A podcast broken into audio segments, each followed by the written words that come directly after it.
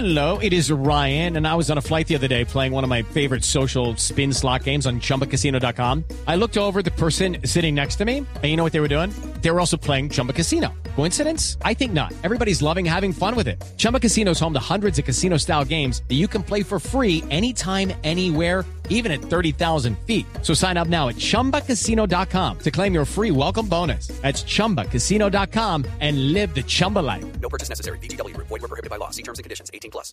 El conflicto en Oriente Medio es tal vez uno de los más largos y complicados en el mundo. Los enfrentamientos entre el Estado de Israel y Palestina han dejado cientos de muertos de lado y lado de la frontera y sus pobladores solo piden poder vivir en paz. Para Israel, la prioridad siempre han sido las víctimas, incluso las del holocausto de la Segunda Guerra Mundial, a las que procuran honrar con el simple hecho de no olvidar sus nombres. Miguel Garzón de Blue Radio estuvo allí en Israel, muy cerca de la franja de Gaza, y preparó la siguiente crónica para el radar.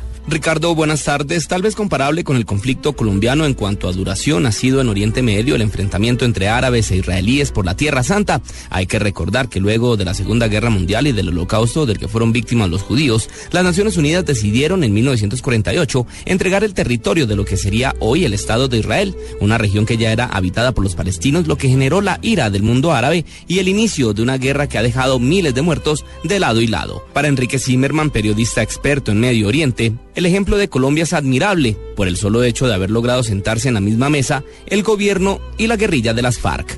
No basta con llegar a un acuerdo.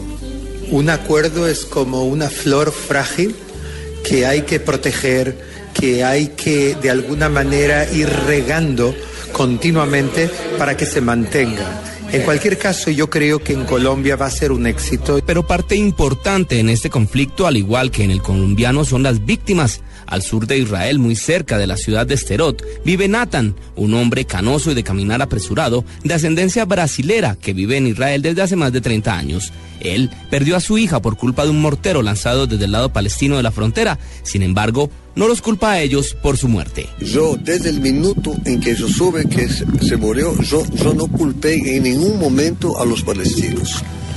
Fueron dos chicos, dos, dos personas, dos jóvenes, que tiraron la bomba. Por jamás.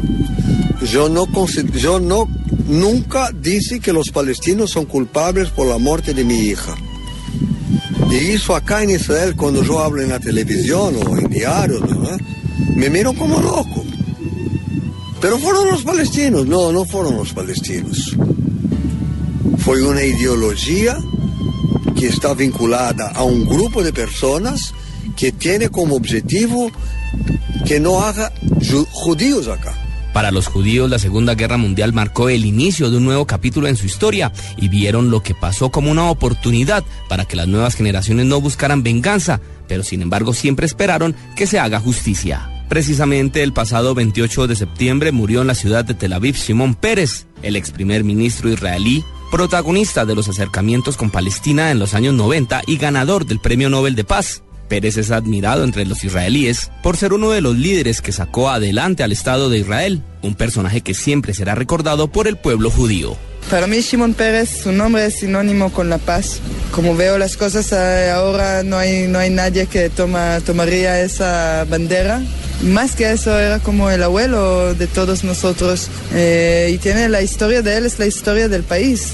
Para el capitán Ronnie Kaplan, portavoz de la Reserva del Ejército Israelí, Simón Pérez siempre será recordado por su importante papel en el fortalecimiento de las fuerzas militares y del Estado de Israel. El presidente Simón Pérez fue una persona muy importante para el establishment de defensa en Israel y fue una persona muy importante en el desarrollo de este la, de, de, la defensa israelí como un país para defenderse por sí mismo. Actualmente las negociaciones entre Israel y Palestina se encuentran congeladas y tanto la comunidad internacional como los ciudadanos de a pie de ambos lados de la frontera esperan que en un futuro próximo se logre un acuerdo, tal y como se hizo en Colombia. Desde Israel este es un informe de Miguel Garzón para el radar de Blue Radio.